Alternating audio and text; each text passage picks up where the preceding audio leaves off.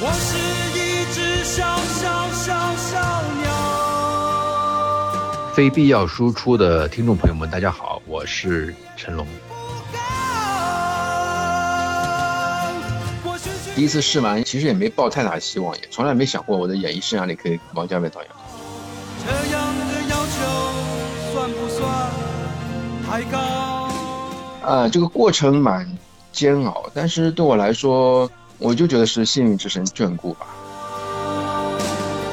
想要飞呀飞，却家卫导演就走到我身后拍拍我的肩膀，他说：“你就是淘淘。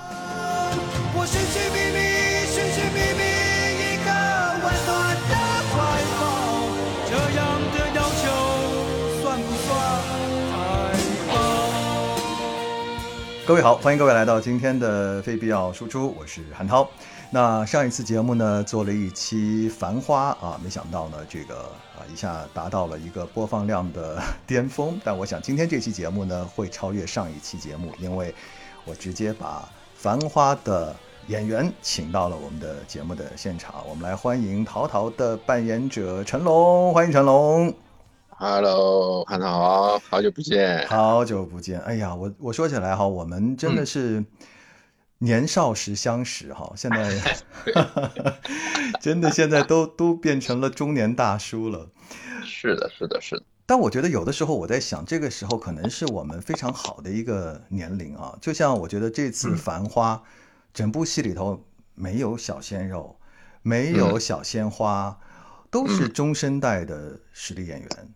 没错，没错。对吧？所以其实有的时候，我觉得这个也是一个可能岁月对我们的一个回馈了，在这个这个时间段，尤其对你啊，对，有是一个 我可不敢这么想。对我是觉得，呃，那个那个眷顾我，眷顾我，幸运之神眷顾我。嗯哼嗯哼。那那你说到这个幸运啊，就想了解一下，当时是这个王家卫怎么找到你来演淘淘这个角色的？哎呀，说起来也是，真的是，我我一直一直一直一路走来，我就说我自己的命很好，我的每个每个每个年龄段每个节点都会有都会有一个贵人或者有一部适合这个年龄段的戏出现，所以我一直说自己是很幸运。这次跟嘉伟导演合作也是，呃，我们这次选角团队就是当年的《琅琊榜》的选角团队，然后呢，这次导演的要求呢就。非常忠于原著，因为原著金宇澄老师写小说的所有的那个文笔和表述都是沪语，全是沪语的表述，它跟其他小说是完全不一样，它风格特别的明显。所以这次导演就要求所有的主演必须是上海人，必须要讲沪语，所以呢，一下子就变得可选的范围就很窄。然后他们就找到我，找到我说。有有这么一个戏，我说我知道，我已经知道那个胡歌已经接了这个戏了。然后我说我当然当然很开心能你们能找到我，但是他们说导演不管谁演导演的戏，导演只有一个要求，他一定要试戏。他说龙哥你可不可以？我说我可以啊，试戏。我说我当然可以，我年少的时候就试戏试过来的，不知道不知道被多多少剧组弹开过，对吧？我说我我我没关系，我说你虽然已经很很很那么多年了，但是我说试戏这个环节还是很重要。我说我尊重导演的意图，我当然愿意。然后我就去，那时候我在外地拍戏，我就回上海去试戏。第一次试完，因为我其实也没抱太大希望，也从来没想过我的演艺生涯里可以跟王家卫导演合作。我就去试，然后就还是蛮蛮放松的状态，因为也就也就是说试戏嘛，对我来说。试完以后我就回剧组拍戏了。拍完以后大概也也没没什么消息，大概过了有过了有两三个礼拜吧，应该有了。然后又接接到他们给我打电话说，龙哥能不能麻烦再来试一次戏？啊，我说可以可以。我说试戏还要还要试，你一共试了几次啊？哦，这样来来回回大概横跨了大概有四个月，我大概前前后后去试了四次。哦，试戏试戏都要试这么多次啊？对，我是第二次才见了嘉伟导演，然后他就跟我说，你能不能试一下淘淘这个角色？我当时还蛮惊讶的，因为你知道。常年就是找我演的戏，不是武松就是大将军，对吧？嗯，这样比较比较正义凛然的这种正面正面的角色。哎，因为小说的淘淘呃淘淘就是一个很接地气，然后喜欢吹吹牛啊，然后喜欢跟朋友们喝喝酒啊，聊聊天啊，然后嗯跟身边的女孩搭讪搭讪，就这样的一个人。那我说怎么会？我是这样这个戏，我说我当然是，我说可以啊，可以啊，可以啊，我当然可以。我说我去试一下。好，试完以后又回去了，又没有消息了，然后然后又是等。但是我当时我就安慰自己说，哎，我说，哎，不管怎么样，反正试戏也是嘉伟导演试嘛，摄影师也还是也是那个包德西老师，然后整个规模团队就跟实拍是一模一样的，嗯，每次试戏没有低于十个小时的，哦，试戏都十个小时啊？就是跟正式拍戏是一样的，其实就是就是正式拍戏，只是这个环节叫试镜，叫 casting。哦，然后我就我就哎呀，我说我还安慰自己啊，我还蛮阿 Q 精神的。我说嗯，哪怕没有选中也没有关系，因为我已经跟贾伟导演合作过了。嗯嗯嗯嗯，然后就反反复复四次吧，四次之后，嗯，快已经快临开拍了，接到剧组电话就说正式确定用我演陶陶。哎呀，我当时真的太开心了，特别特别开心。哎呀，真是，啊、这个过程蛮煎熬，但是对我来说，我就觉得是幸运之神降眷顾吧，没有别嗯没有其他的。我因为因为如果因为这是这是各种因缘聚集汇合的一个结果，因为否则轮不到我。如果没有沪语这一条，那就是真的全中国那么优秀的男演员，比我合适的、比我努力的那太多了。我也没想到自己哦，因为我的方言的优势，然后能够 能够成为那个那个那个所那个那个那么多竞选者之一。对，嗯，所以有的时候啊，我觉得做演员呢，呃，他挺被动的，就是你一辈子如果能够遇到一个特别适合自己的角色，然后自己又很想演，嗯哼，这真的是很难得的一件事情哦，太难了。太难了。你从出道的那个真空爱情记录开始，后来到嗯后来的武松，武松也是啊，那么多人向往的一个角色，当时也是质疑声不断，各种各样的一些一些一些声音都会有。到《琅琊榜》也是一样的，一直到今天的《繁华》，就是这一路，很多人说，哎，机会就是给有准备的人，但是你说什么是准备呢？你就是你随时你不知道你哪哪一个你的那个特长，或者说你的优势，或者说你的就是一个平常吧。嗯你说语言，我没从来没觉得我上海话是个优势啊，从来没觉得过。哎，但是你哎，就会有这么一部戏出现，就会有这么一个导演出现，就会有这么一个现象出现，那就会真的会所有因缘会会聚聚聚就聚到你身上。是的，所以我就很珍惜，很真真的特别珍惜整个过程。大家都说，哎，三年好长啊！这三年中间不断有人问我在拍什么呀？繁花还在拍，还没拍完，要拍多久？它是一个，它是个特例，嗯你也知道，就是嗯拍戏基本上没有，基本现在没有了。我我们我们《水浒传》算拍的很长一个戏了，是我《繁花》之前拍的最长的一个戏，是嗯。八个半月吧。是啊，这个已经对很多制作单位来说，这个已经是太可怕了。这个已经是一个天花板了，是已经是个极限了。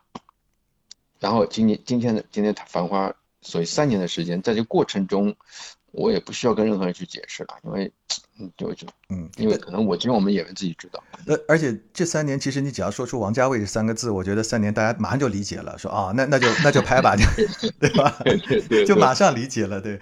我估计按导演自己的想法，可能三年还不够吧，但是可能各种原因，对，嗯嗯，哎，所以你刚才说到啊，比如说这个淘淘这个角色，呃，他嗯跟你以往演的角色角色有很大的差别。其实当时你知道，我一看我也有点傻掉，就是说，哎，我说怎么成龙演了这么一个角色，跟他以前演的那个差别特别大。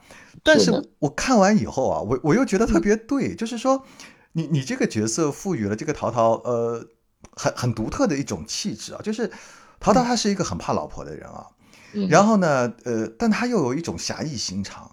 我印象很深，就是你你有一场戏是被被那个方妹追着打嘛，但是你每一次嗯你你的那个表现你是刚直不阿啊，就是那种，就态度上是屈服的，但是这个腰板是笔挺的。嗯，对，这个这个是呃你对这个角色的一个诠释，还是你跟王家卫讨讨论下来说，这个人物就应该是这个样子的？呃，我相信就是不同的人演出来的淘淘肯定是性格上都不一样，因为他或多或少会有本演员本身自己的一些影子嘛。嗯那导演在现场也不断的观察我身上一些特质，然后他会把这些特质去融合到这个人物中间，而且他的他这个剧版的《繁花》对淘淘这个人物的改编要比要在原著的那个那那个形象上要做了很大很大的改动。嗯因为他也自己也说，他说其实找我演挺是一个挺怎么讲冒险也好，是一个挺创新也好，对他来说也是个挑战。嗯，所以他不断的要把我跟陶导去融为一体。他现场不断的在找我，我明显的发现他不断的在我身上去挖掘，在寻找嗯某一个点，某一他的我的性格和陶导的性格怎么去把它去融合起来，这可能是他现场做的最多的事情。所以他不断的一遍一遍一遍一遍反复的在打磨。嗯，当然不除了陶陶了，他对每个人物身上都是，他是需要嗯他是需要在现场去观察演员、嗯拍演员、找演员的这么一个导演。嗯，所以是一个彼此这个来寻找到最适合的哎这个一个一个定位，就是陶陶他是这样的一个男人，呃，对，所以我嗯。我觉得很有趣啊，就是我觉得这部电影啊，这部剧当中啊，所有的人物哈、他都是一种侠骨柔情的。就他，他像一个江湖，就包括这个剧最后不是有一句很有名“江湖再见”嘛？那个江湖再见。那个唐嫣跟，但其实我觉得他真的拍的是一群侠客，在我的心目当中是江湖儿女，就每一个人都有这种呃侠肝义胆。那我觉得在淘淘身上，其实他也非常明显这样的一种特质。是的导演导演当时就看我可能对对这个角色还会有一些抓不准或者说不确定的一些东西，然后他就有一天他就跟我讲，他说我告诉你成龙，你你除了在小说中你去看淘淘的戏之外是不够的，嗯。他说你要把我我给你给你一把钥匙，说他说你把小毛的戏一起看掉。嗯后来拍着拍着我才发现，他把小毛是因为这版里面的护身和小毛都没有出现嘛。嗯他把小毛身上的很多这种侠骨柔情、对兄弟这种有情有义的东西都放在了陶陶身上。就像你看到的，哎，我看到是一个很侠义的、很很够意思、很够哥们义气，谁都希望说身边有淘淘这么一个哥们儿，对啊，多好，足以。对，而且我我觉得陶陶很可爱，就是说他啊真的是为朋友两肋插刀的那种。他对阿宝真的是，对吧？你你对啊那个开头两场两场戏很简单，但是你就看得出他真的是豁出去的，什么都可以给阿宝，对啊，你说要钱就直接钱塞到他兜里，赶紧把他轰走的那种兄弟，那没有理由，真的对吧？啊，就是对兄弟好，我有多少嗯给你多少。身边要有这么一个哥们，谁不开心啊？太幸福了。而且其实说实话，你当时在《琅琊榜》里头，我觉得你这个蒙将军，我觉得跟那个胡歌那个角色，其实也是这种嗯，关系，就真是生生死相依的兄弟的那种感觉。是的，这跟我们私交也有关系。我们嗯平时的感感情啊、感觉啊，就是什么都不用说、不用讲嗯啊嗯，都会都会为对方去付出，会做一些事情。嗯所以一到戏里了之后，导演也抓到了我们这些小感觉、小东西。所以你看，陶陶跟二宝之间的戏，两个人就是就是兄弟，大家不会说哎他们在演兄弟，没有，对，他们就是兄弟，往那一站。我记得有一场是我问阿宝拿钱借钱的那个戏，嗯就是哥们儿之间嘛，又不好意思开口，但是又想要，别人都那个另外二宝都都不用讲，不用陶陶开口就知道你缺什么，要给你什么，就这种就是可能就是男人之间的这种情感吧。哦，那场戏我很喜欢，我记得好像是呃，你你就意思了一下，然后那个那个哎，保总就把他的钱拿出来了，然后你还还了一点给他是吧？然后还了他两本，对吧？打打车回家是吧？对，蛮有意思。我就是 导演抓细节真的太绝了。为什么我说他真的就是，我形容他就是拿他自己的一部作品，就一代宗师，就这四个字，没有别的。啊，的对他是，我对他是五体投地。对，然后我我印象最深的啊，你跟胡歌的一场戏啊，我记得那天晚上看完我就给你发微信了嘛，因为我真的那那天我感动到不行，就是第二十四集，我觉得是陶陶这个角色最高光的一个时刻，就是他看到那个他的等于说是一个有点暧昧的这个对对对对对。对 怀孕了出来了，然后嗯。他有一点想要去飞，可是他又觉得自己的那个小小鸟那场，小小鸟那一场。嗯，哇，那场那个回头，我看到你整个眼睛是红的。是。是，这这场戏你知，道知道那个回头拍了多少遍吗？那对我特别，我就想问你这件事情，就你怎么能 到达那个具体多少遍我没数，因为那天情绪太激动，然后太特别了，所以没有去那么那么冷静的去做这些事情。但是二十遍肯定是只只只少不多，嗯嗯。那那那你知道导演最后用到你的是第几条吗？你你你你能感觉得到吗？应该是我最后一条吧。啊，是最后一条。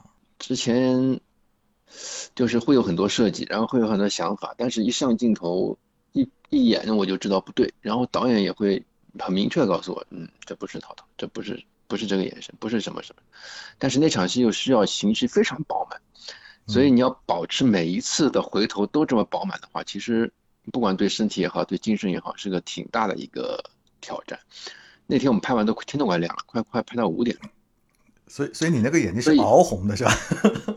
也有熬的部分，也有是也有情绪的部分，就是嗯我中间那十十几条，估计自己都是崩溃的，因为你每次演都不对嘛，嗯永远一回头回不对嘛。然后，然后胡歌在那边一遍一遍的陪着我，他是从头陪到底，嗯，因为他也知道这个镜头对我来说太重要了，是的，太重要。我自己也知道这场戏非常重要，我自己也很喜欢，但是，嗯哎呀，总想把它做到最好。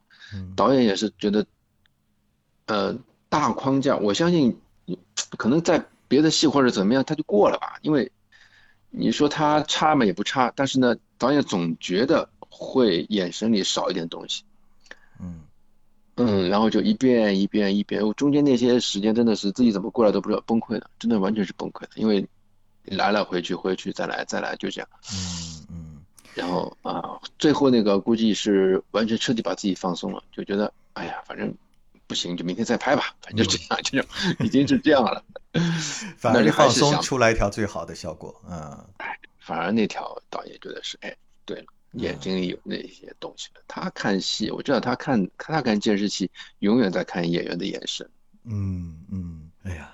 那回过头来聊聊你这些合作伙伴吧。我我觉得嗯对你来说，这个淘淘这个角色哈，给了你这么多的这个收获哈。那你觉得胡歌呢？跟你你这个好兄弟跟你合作这么年这么多年，这次他在整个拍戏的过程当中，他有什么改变吗？或者跟以往有什么不一样的地方吗？有啊，阿宝的戏份是最多的，嗯。然后他是经过导演的手改造，也是次数也是最多的。嗯。我相信他的打破和重组的这个这个次数不比我少，然后他他这次真的是把他帅是不用讲了啦，这嗯个拍到天花板了，就比我我在跟他拍那么多作品，没见过他这么帅，已经帅出帅到极致啊，了。本本身也帅的，本身也帅的，嗯 对，但是就是他从他演戏啊，从他专业上来说，整个感觉他沉下来了。嗯安静下来了。我我不知道你们看导演的作品有没有发现，每个人物都很稳得住，都很沉，是，都很定。最打动你的就是那些不动的画面，嗯。或者缓缓运动的画面，或者就某一个眼神就会戳中你，嗯，在那个眼神配上那首歌，就完全你就你就崩溃了，就会有这种感觉，沦陷就是完全沦陷，就是嗯。跟别的戏的风格真的是不一样。嗯。别人就怕安静，怕不说话，好多戏就怕不热闹，怕观众没有看点。但是在《繁花》在嘉伟导演手里不存在这些问题，嗯。所以我也在思考这些问题。这是一个，这是什么样的一个一股力量，或者说一种牵引，你能把观众紧紧的牵着？嗯，因为他每一次我觉得到那种就相对缓慢的戏的时候，他其实那个情绪的调子是没有往下掉的，他是能够把你完全拖住的。就是他讲故事的方式，你很很多人说，哎，以前看不懂加伟导演的电影，不是看不懂，这次看得明明白白了。他把嗯这么多条线铺排的这么的完整，还这么的有序，嗯，而且每一个人物都有他的非常完美的一个 ending，这是很难得的。哦，对，这个我太爱好多人物写着写着就没了，对吗？是的，很多电视剧会发生这样的问题，虎头蛇尾的人物太多了，但是他每他把每个人物的，哪怕是个很小的人物，哪怕就是几那过场戏的，他就给你一个很好的，都有一个好的结局，都有一个完完整的一个人物线，这是个很难得的。对，我觉得这个是导演对角色的尊重，就在他眼里也没有主角跟配角之分，是的，你每一个人物他都一样，都一样我非常佩服。哎，我给你，而且给你足够的空间，每个人都有最高光的时刻，是的，太好了。唐嫣也是哇，我从来没看过唐嫣这样演戏。哦呦，我觉得唐嫣演戏很累诶，她永远那个音调在这么高的一个状态，我觉得她能累疯掉拍这个戏。他这次我觉得已经是真的是他演绎中，我觉得是最好的一部作品了，没有之一。我我刚开始看他的戏啊，我说实话，我觉得有点吵，就是因为他那个音频太高，就一直在那里。对，但是越往后看，你越觉得这个人物非常可爱，他就是这样的人。对，他只有刚开始那么高调、那么吵，才能掉下来到那个厂里去打工的时候，你就特别爱这个人，你就觉得这个人能伸能屈。这个汪小姐真的是很可爱，汪小姐真的在导演手里，这个汪小姐太可，特别可爱。她有几场戏把我戳戳中，我不知道好多少多少次。他跟他去那个他去诸暨救阿宝那场戏，见到阿宝抱着阿宝哭又打，然后两个人蹲在公车旁边后那个公公公车后面那场戏，哎呀，我我也是哇哇的哭。嗯，是的。而且我我我说啊，我其实很喜欢你们那个叶东京这个四个人的戏哦，我也很喜欢啊，我太喜欢。而且我有一个很好奇的点啊，就是王家卫会允许你们现场这种发挥，因为我我感觉里面你们有很多戏是不是应该是按剧本来的，就是你们大家现场来一来，我们就开始走吧，就该怎么吵架怎么吵架，该该怎么比划怎么比划。其实我们光念台词，然后反复的走戏，在那个。试拍又拍了好多次，就是反反复复。其实我们走了很多遍，大家都把这些戏走得非常熟了。但是真的拍起来，大家吵起来以后，很多都是即兴的。嗯，虽然我们知道台词的那个位置在什么地方，但是有些话，而且感谢是沪语，我们几个都又是上海人。嗯，很多沪语跟沪语之间的这种刺激啊，就是就是是你的，是你本能反应。嗯，你不用去演的，就是他。自己会冒出来一些话，你知道吗？就是莫名其妙会出来一些一些台词，就会很生活、很生动。为什么那么多人看完这场戏，说我们吵架吵的就是上海人就这么吵架？我说对啊，因为我们就是上海人呀，不是我们没有学上海人，因为我们就是。对，好鲜活啊！就是这个很重要，你去学和你本身你是不是是很这个很大的差别嗯，其其实马伊琍的好，我我是毋庸置疑了。但是这次很让我意外的是，Papi 酱哎，就哦，我觉得他很好。我第一次跟 Papi 演戏，他也是他第一次这样演戏，我我觉得真的很好。哎，你觉不觉得他的镜头里有的时候像年轻时候的吴君如？我没说过，你说了。他自己也说，好像啊，真的好像哦。嗯，他很棒。这我们我们这个叶东京的小分队啊。我们自己有一个群，然后到现在，哎呀，每次看完我们在里面就感慨，就说，哎呀，戏虽然繁花虽然播完，但是我们小分队永远不散，就是跟跟戏里的是一样，大家都不想散。我把群里名字全部改成戏里的名字。啊，因为我就看到你们这四个人的组合散的时候，我都是感觉说，哎呀，不能散，难受吧？哎呀，我觉得好难受，就是就感觉我我会想到我。从北京到杭州来，我那些北京的朋友就慢慢的就不像以前那么熟络了，就就会有这种感觉，就心里很难过。我就说，哎呀，这个好好这样这么好的这整天在一起吃饭的这种朋友哈，这样慢慢就散掉了，哇，心里很很不舒服的看的。就这个组合也很难得，就很难得能碰到对手之间，大家都真的是真的可以这么默契，然后真的完全可以那么交心。阿庆老师也是一样啊，他已经是个非常资深的一个。滑稽戏人也好，舞台剧也好，就是他的表演经验已经足以达到一个顶峰了。但是在这次在嘉伟导演手里，我觉得他又到了一个顶峰，就是影视剧太好了，表演就就他的又又淳朴，又有一些可爱，然后又完全没有滑稽戏的那个痕迹，这点是很难的。对，难。哎呀，我觉得就是说这里面你们这四个人呢，就是真是四道光芒。集合到一起，它每个都不一样，每个都不一样。然后我觉得最好玩的就是那一场，你们去帮那个呃运蛇呀，然后你去帮那个 那个酒店，哇，那场戏真的笑死我了。那个那个葛老师，我个左个头啊，哎呦笑死了，就就好可爱，真的好可爱，整个那场戏都好极了。他真的很好，因为他也本身要年长一些嘛，年年龄比我们大，然后其实他对他来说工作量还是蛮大的。嗯，工作量还是蛮大的。我们剧组我不得不提的就是尤本昌老师，哇，真的是进组的时候八十九岁，杀青的已经九十一岁高龄。哎呦，然后每天要坚持要排，跟我们一样啊，十个小时以上啊。哇，太了不起了。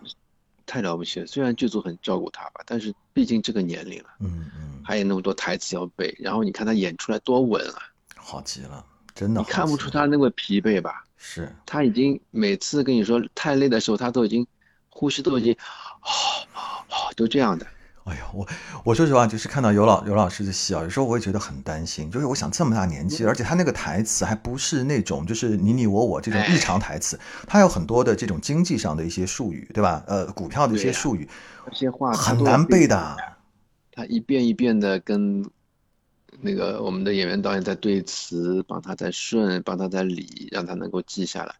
这个过程其实很艰难，很艰难。现在大家说，哎呀，爷叔爷叔，但你知道这个爷叔是怎么立出来的吗？太难了。我是非常非常敬佩尤老师的。有时候我们拍戏，虽然我跟他戏不多，但是拍完以后我都会去隔壁棚去看看他，嗯看他怎么样啊，今天状态怎么样啊，跟他聊聊天儿啊。嗯，哎，他有的时候就会很开心，有的时候看他的精神状态真的蛮疲惫的。哎呀，我跟你讲，快九十岁的嗯人啊不容易，太了不起了，能这样的一个戏能拍下来，对对对对有我我到九十岁能不能这样，我都不知道。我我们应该还可以，我觉得 我们觉得真的精神可嘉，他太认真，太认真，嗯嗯，就是老一辈艺术家的这个风范哈，真的是在那边摆着。可敬，嗯真的是嗯。嗯，对。哦，对，这个这个戏还有一件事情，我我一直想问你，这个方妹为什么不给她正脸了？这件事情我觉得很奇怪呀。为什么你的你的这个方妹就不给正脸呢？我一直在等啊，我什么时候给个正脸，她就不给啊。导演一开始就说他是没有正脸的，因为只有声音。一开始还还说只有声音，连声音那个那个身体都不拍，知道吗？就是嗯连这个形象都没有。但是拍着拍着还是逐渐把这个人物去放出来了。他出现过两次正脸，一次在跟我结婚的时候，一次在最后我们俩拥抱的时候。嗯嗯嗯，中间的过程都是没有正脸，就是而且那些过程，我没跟导演探讨过，但我现嗯在揣摩下来啊，也是那那个中间的过程也是逃到心里不想回家，或者说想飞，或者说又想飞又飞不走，对家有就是恐惧也好，埋怨也好，就是情绪很复杂的那个阶段，你永远是看不到老婆的正脸。这个问题没你没有跟王家卫导演正面的去探讨过吗？我还没有没有这个机会跟他去探讨，哦，嗯，那么拍的时候哎，我问一下，拍的时候有拍过方妹的正脸吧？这个没有拍过，没有没有进哦，连拍的时候都没有拍过，没有啊，没有啊，那就说明王导是一开始就想好的，这个人物就是哦。是的呀，在他设计之中的，哦，不是说拍完了后面剪掉的没有没有没有，根本就没没有拍摄的时候都没，他都想好了。哦，很有意思啊！这个这个嗯事情我一直觉得是很很有趣的一件事情，就是很少有一部戏里有一个其实还蛮重要的一个角色，就是不嗯给正脸。对，而且他的声音多特别啊！呃，对啊，对啊，而且尤其是比如说跟你打斗的那个戏，就看到你，他就不出来，我觉得这件事情太奇妙了，我觉得这个处理真的很有趣，非是的，是的对，不过你那个解释，我倒是觉得可以作为一种呃导演的一种独特的处理啊，就是他如果站在陶陶的那个立场来看，就他的最开始的，就像你说，可能结婚有一个正脸，他能够去要正视这个太太，然后过程当中，其实他内心还是有很多想自己的那个想飞的那种心情，所以他有的时候是不太，他是会忽略这个太太的。嗯哼，直到最后，当他决定跟他的老婆、跟他的孩子一起潇洒的时候，他才会认真的去看一下他的嗯老婆啊。是的，嗯，这这倒是一个可以可以说得通的一个解释啊。但是这个我觉得可能也会成为一个这个戏独有的一个魅力啊。我我记得那天你也发了个朋友圈，就是还有一篇公众号的文章解析了这个这个剧的好多的秘密啊。所以这也是这个剧很有趣的地方，就它还有留有了很多的空间让大家去解读、去猜测，然后去玩味啊。所以，嗯，我觉得有关于这部戏的这个后续，应该还会有很多的东西，大家还在继续在讨论。嗯，对对对，就大家可能对嘉伟导演本来就很是个很神秘的人嘛，然后他的每部作品，可能可能大家都会去分析、去揣测他他的想法和他的一些手法，嗯。但我未必觉得他们说的都是对的，或者他们一定可以猜中。我不知道啊，导因为导演自己也没有站出来说回答任何一个问题。但我相信他一定是有自己独特的一些见解。嗯，这这个才有趣嘛，就是说 我们拍这部剧会给留给大家很多想象的空间，甚至可能再过几年，呃，拿出来再看的时候，又会有新的发现，说哦，原来。他拍这个东西是这个意思，这个人物安排在这里，这场戏是有这个用意的。我我觉得完全有可能，就像我们现在再去看王家卫导演之前的电影《阿飞正传》《花样年华》《二零四六》，我这两天就把他以前电影都拿出来看嘛。哎，我我又有很多新的发现。我说哦，原来他拍这个人物在这个里头又出现了。然后我就觉得，因为以前那个 就觉得很好玩，像解密一样。嗯嗯嗯。我觉得，我觉得这部戏也会有这样的一个效果。可能 N 多年以后，人们再拿出来看的时候，哎，会觉得它还是有很多新的发现在里面。一定会的，嗯，一定会的。因为我们拍的时候，真的不知道，像我刚刚跟你说的，我们都不知道自己就跟整个整个故事的脉络，我们我们没有人知道，嗯，胡歌都不知道。就是播出的那天，观众看到的版本，我们跟观众是同步的。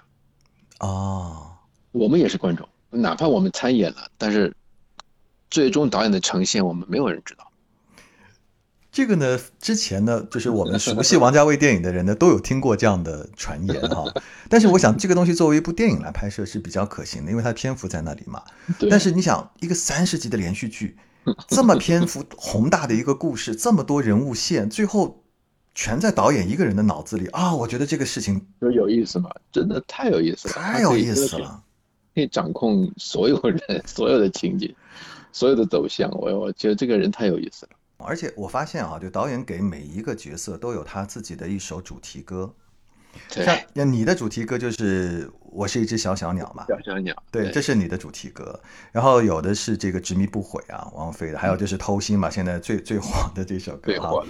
嗯，呃，我我前两天看到有你发那个短视频，是你告别陶陶这个角色嘛？好像就是说，呃，最后导演有帮你跟你跑过来跟你说了一句话是吧？就是也是提到说我是一只小小鸟这首歌。那那个印象我。为什么那么深呢？因为那天杀青，我自己都不知道。嗯，因为你知道拍嘉伟导演的戏 就是这样的，什么都不知道，你就跟着他演就对了。然后突然那天拍了，拍到最后一个镜头，他们在准备的时候，导演跟我说：“这是他的最后一个镜头了。”我当时都懵了，我说：“啊，就是你。”你这个过程中想过要哎什么？到底什么时候杀青？什么时候再拍？什么还有没有？我就这个过程反反复复不知道多少遍。嗯。但突然当有一天真的到那天的那一刻的时候，我突然觉得很失落，你知道吗？嗯嗯。就怎么怎么就我就感觉哎，突然这个角色就要离开我了，就没了吗？这三年就这样过去了吗？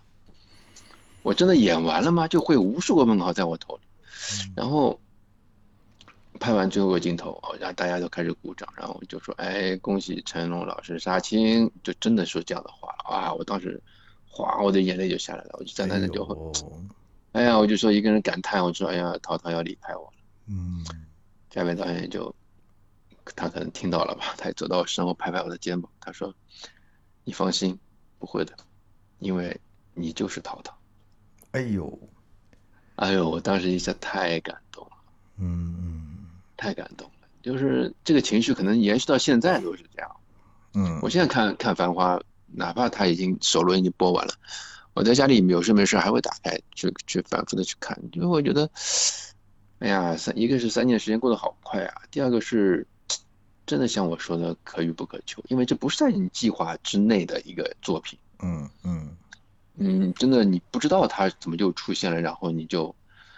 去演了，而且碰到这么好的导演，把你调教成一个，他我感觉他把我完全的打碎，然后又重组了一重重新组合了一下。嗯哼，嗯哼，就会觉得哎呀，原来还自己还有这么多的可能性。我今现在现在我最开心的就是我身边跟我很熟很熟的朋友，包括像您前两天也跟我说，嗯，他们对我统一的评价就是这次没有看到成龙，看到陶陶。是啊。就是很熟的人，哪怕圈子里的也好，圈外，就是认识我这么多年的老马马马伊琍也跟我说，他说你就是涛涛，你是最好的涛涛，没有别人。哎呀，我真的很感动，因为因为你们足够了解我嘛。嗯嗯，演了这么多年戏，大家的也没有给我就又朴实又真实又打中我的评价。其实这次对我来说真的是一个 难非常难忘的一段经历。所以，所以王家卫说的没错嘛，就是这个淘淘他在你生命当中已经是成为非常重要的一个角色了，你已经跟他无法剥离了，对吧？离离不开。我前两天你看我短视频里面，嗯，就呃不太想真的就就这样分开或者说结束了。就是你毕竟已经在这个状态里面三年，而且这三年对我来说最大的收获就是。跟着导演，我觉得找到了真正的自己，这个很难。嗯哼，就是你常年一直在外面漂泊拍戏啊，然后跟跟家里、跟孩子啊相处时间其实特别少。我们家老大三到六岁的这个期间，是我跟我太太最忙的时候。嗯，是我是我丈母娘一直带着他，所以在他身上有很多的亏欠和那个流失的东西。那已经过就过去，已经补不回来了。嗯，但是这三年。这三年，《繁花》全部在上海拍，一开始我还有点不习惯，哎呀，怎么都在上海，就在家门口，然后也跟我常年出去拍戏习惯是完全相反的。但是逐渐、逐渐、逐渐、逐渐，就是当每天你真的像上下班一样，就上下去开工，然后回家，我也我们也不住酒，我也不住酒店，都在上海嘛。嗯，我回家天拍的再再晚，有时候拍到。凌晨有时候拍到都拍到早高峰了，你知道吗？早高峰回家还堵车呢，一路堵车回家。回到家其实孩子们都去上课，然后等我起床准备去开工的时候，我走差不多要走，他们才回放学回家了，基本都这样一个状态。但是有的时候回家，哎，哪怕他们已经睡着了或者见不到面，但是我躺在他们旁边，我也很开心。逐渐逐渐你会觉得，哎呀，其实我觉得，哎呀，生活中啊，还是还是这些是最重要的。这些最重要的，整天在外面拍啊拍啊拍，拍到什么时候去？那孩子们都长大了，到时候真的是很多东西都补不回来了。所以我很感谢《繁花》，感谢贾伟导演。就是我我我自己也形容嘛，我说《繁花》对我来说像一面镜子。嗯，就是当你把上面的花花草草全部拨开之后，你在镜子里会看到自己，那才是你真正的。是，所以它不仅仅是说让你发现你在演绎。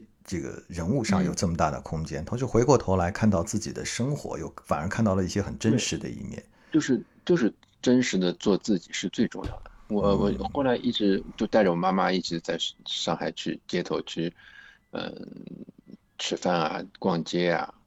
其实我带我妈妈去的那些地方，都是她小时候带我去的地方啊。就是就是我把她以前对带我去的地方带她再去走一遍，我觉得这种感觉非常好，而且我还。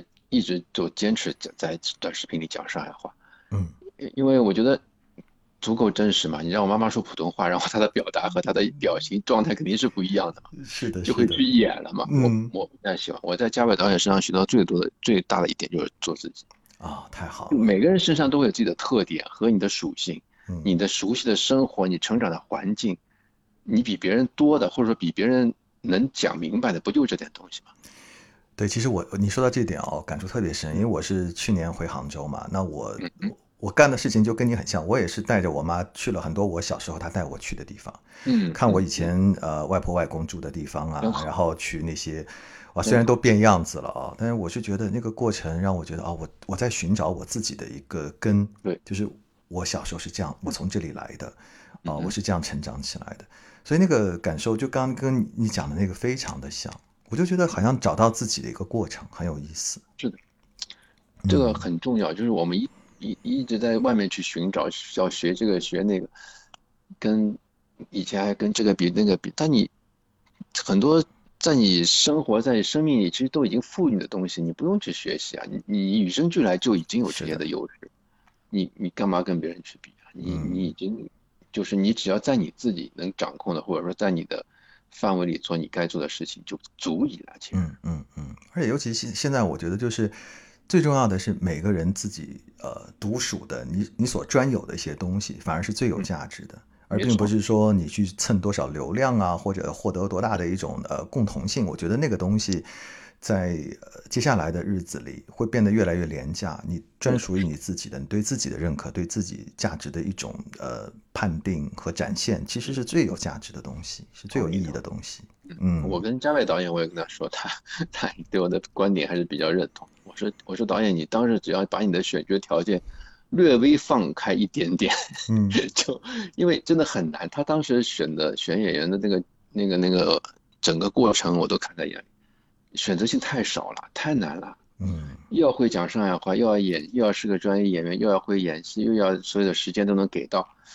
你想把这些全部框框死框框条条全部放好了以后，你说他能选择有多少人？对，但就是因为他有这样的条件在，他他对自己所有的东西都是有这样的一个严格的要求，所以他出来的东西就是好的，就是跟别人不一样的。他太坚持自己了，这点是让我很感动。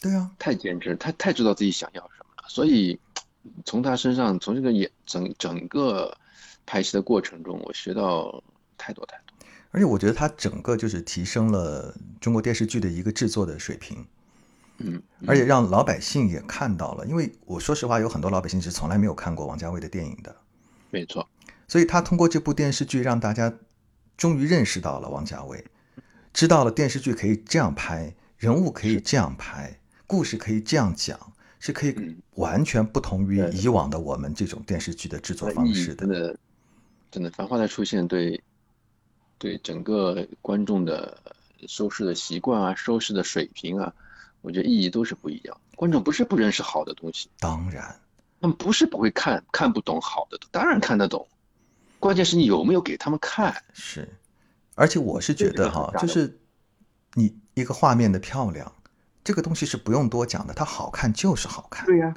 这个故事讲的是不是精彩，这个人物是不是鲜活，观众一看就明白。不用去跟他讲说哦，我这个故事讲的有多好，我这个人物演的有多好，你放在那里，观众就明白了，是的。对吧？所以我相信很接下来很长一段时间，应该没有人在宣传说什么我们是大师作呀，精多么精美啊。不敢了是吧？我觉得就很多话，就像你说的，不用讲，不用讲。嗯，你当你把作品拿出来之后，观众自然会有他们的评价和审美。只要你的审美足够高，只要你的真的你的东西足够好，观众不是看不懂。嗯嗯，我我觉得永远要相信观众，还是要相信观众。就有的时候我们很多的这种制作，就是某种时候还是不相信。他所谓的迎合，就是不相信，就觉得说啊，我贴近你的需求，但事实上你以后坚持一下自己的需求，坚持一下自己的要求，观众会跟着你走。我觉得王家卫这么多年一直在做这件事情，我就拍我自己的，你们跟我走就好了。没错，他甚至对演员，我觉得也好像也是这个样子，对吧？对你就你就按照我的节奏来拍，我就能把你拍好，你相信我就好了。很多人说，哎呀，拍嘉伟导演的戏太难。我说是难，肯定难啊，因为他要求高嘛。嗯但是我说也简单啊，简单是因为你只要相信他说的一定是对的，啊，对，你就坚信这一点。这是我这三年的唯一的信念，一个信条。嗯，他讲的一定是对，他说没有过的镜头一定是有问题的。我跟你讲，一个一个演员碰到这样的导演也很难的。就有的时候就是像你，尤其是有经验的演员哈，有的时候碰到导演，两个人他他会互相怀疑的。其实这种合作状状态是非常可怕的。我碰到过，真的是因为嗯可能你你你你的潜意识就告诉你这是不对的，嗯但是你还非要做，因为他是导演。那有的时候你就会嗯就会有这些无名火会起来，但是有的时候怎么讲，这跟尊不尊重没有问题，因为这是这是一个，当然艺术没有一个很很标准一个线了，嗯但至少你知道自己这么跨出去这一步之后，你对对这个人物对这个角色会有一些损伤。嗯，但有的时候，哎，就是这样。但是这次能碰到碰到嘉伟导演的这种这种概率太少了。嗯嗯。嗯，好了，那这个告别了淘淘，这个成龙很失落啊。那但是生活还要继续啊。我我看你最近在录一个节目，都是有关于环保的，对吧？对，我跟胡歌胡歌一起，嗯嗯嗯，而且你还你还前两天发了一首歌，你写的。哎哎，对，给给节目写了首歌。呃、我们也不是刚刚开始做了，我们从去年那个《繁花》杀青的第二天，我们俩就出发了，就是一路前行开始拍摄的第一天，嗯 紧接着嗯紧接着我们俩就背着包，我们就去青海了。我跟胡歌还有刘涛，我们三个人。嗯然后也是拍了断断续续，就从七月份嘛，一直到上个月才把最后一集才拍完。嗯，嗯，也是经历了看到的蛮多的一些事情，对我看你写这首歌的话，我就会觉得好像这个节目对你的触动也很大。太大了。因为我是第一次参加环保类的活动，那胡歌是已经参加了十年了，嗯我跟涛姐都是第一次，所以很多东西对我们来说都是新鲜的。但是没有想到环境问题已经这么严重，就是我们每个人如果再不去关注，或者说再不为此去做出点什么，可能真的会到了那种无法收拾的地步。因为很多嗯场面你没有亲眼看到，你是不会相信的。嗯你能相信一个海上的无人岛上那个垃圾，你就是真的你花几个月都捡不完吗？哇，你能相信那些搁浅的鲸鲸鱼也好，海豚也好，他们所有的志愿者救护队把它救上来之后，救一百条，存活率只有百分之一吗？哎呦，你能相信你所有的旅游景点那么那么多，看着人人满为患这些地方，垃圾要比人要多出好几倍吗？哎呀这些都是你，这些都是我们不走出去，或者说我们不想不去看的，不去面对的话，根本不会知道，不会去想的一些问题。嗯，所以我觉得老胡这么多年他这么坚持啊，因为之前他一直在参加环保活动，去了很多地方。我也我也跟他说过，我说哎，什么时候去了带上我呀，一块让我看看。我说你到底什么力量让支撑着你能够做做那么久，一每年都去，嗯胡子拉碴的，然后也 没有没有什么什么也不管啊，嗯风餐露宿。我说到底是股什么力量？然后今年，去年我们俩呃跟朋友们一起吃了饭聊了天，有这个创意之后，今年就开干了，然后就跟他去了。哦，太好，虽然是个节目呈现啊，它嗯可能还会有一些节目的一些元素，但是这件事情本身在在我们的心里已经留下了一个非常重要的一个位置。嗯，我我觉得其实也是需要通过这种节目的形态啊，让更多的人来了解这件事情。没它会有一个非常呃直观的一个画面去冲击到每一个人啊，包括说你接下来，比如你写的歌，通过你写的这个歌词，其实大家都会。我那天听的时候，我我就有点哇，我说。这个事情对你触动这么大，就像你你看胡歌那个感觉是一样。我说啊，已经到了这么严重的地步了吗？就是我我自己还没有那么明显的一个感觉。对，我们这首歌尝试过找别人写，但是我们三个都觉得，写这首歌的人如果没有跟我们走一遍，或者没有亲身的去经历、去体会，去踏上那片土地去感受的话，光靠坐在录音棚里去想想象，这这可能不是我们想要的。嗯嗯我们本身也没有把这当成一堂节目，我们真的是把它当当做自己要做、一直要做下去一件事情在做。嗯所以后来老胡说：“哎，龙哥你写吧，不然要不就你你来写吧。”嗯我说行吧，虽然我不是很专业吧，但是我我我知我我知道我可以把一些事情去，至少把我能看到的一些事情去记录下来，嗯所以会有这首歌的诞生。我自己也蛮感触的，就写完之后，你知道我构思构思了很久，嗯，到底从哪个切入点去写，我想了很想了 N 多种方案，但突然有一天我就哎，突然我就决定了从哪个哪条路开始走，然后半小半个小时就写完了。嗯就是那些这个画面和那些文字会越，就马上会跳跳在你的眼前，这是这个蛮也是蛮奇妙的一个过程。我我本来是想用这个我是小小鸟做结尾的，但是后来我聊到这里，我觉得还是用你当下的一个状态来 对对对对对，来来做一个结尾会会更好哈。然后那除了这个环保的节目之外，我想也跟大家聊一聊你你接下来有什么戏上面的一些计划？嗯嗯，戏上面嗯我还没想好，我想再缓一缓。啊，再缓一缓。然后去年去年也拍了一个非常我自己也非常喜欢的一个戏，呃，叫《浴血荣光》，应该今年也会在央视会播出。嗯然后我也很有幸出演了，呃，我们开国的总理周总理。哦嗯，演他，我们从南昌起义一直把故事讲到遵义会议，对哦，这个很很让人期待这。段历史还是蛮悲壮的。然后，呃，这次演完之后自己感触也很多。哦，就这这三年，三年半吧，三年半的时间，我可能就干了这两件事，其嗯他也没做什么。但我觉得也已经很好了。你你看你这个角色让我很期待，你演周总理啊，这个嗯让我还真的是很很想好好看一下。自己也很期待。嗯嗯，总理也嗯是我一直非常去想去诠释的一个角色。啊，太好了，太好了！哎呀，接下来很很值得期待啊。好的，谢谢谢谢，今天跟跟成龙聊了这么多啊，谢谢谢谢我我是觉得很开心啊，就像嗯那天我说了，我我其实很想跟你来聊一聊《繁花》，聊聊淘淘，就是因为我感谢感谢感谢。对我我我也相信你可能有很多东西想跟大家来分享啊，呃，今天非常感谢，谢谢谢谢成龙来到我们的节目当中，那我们就就这样啦，好不好？谢谢好，嗯，好好，拜拜。拜拜拜拜。一路前行，曾经的少年，走啊走啊走啊走，一路前行，初心未变。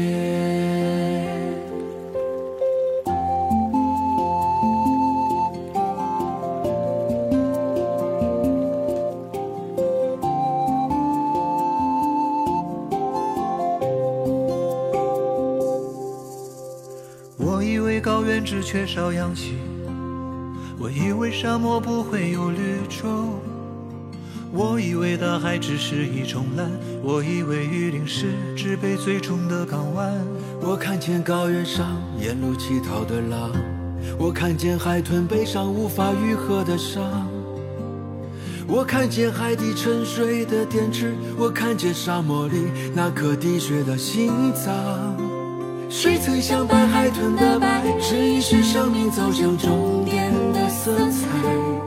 未曾想让给予妈妈搁浅的，是我们随手丢的那个塑料袋？别以为鱼儿在大海里就不哭泣，只是我们无法分清，是海水咸，还是泪水更咸？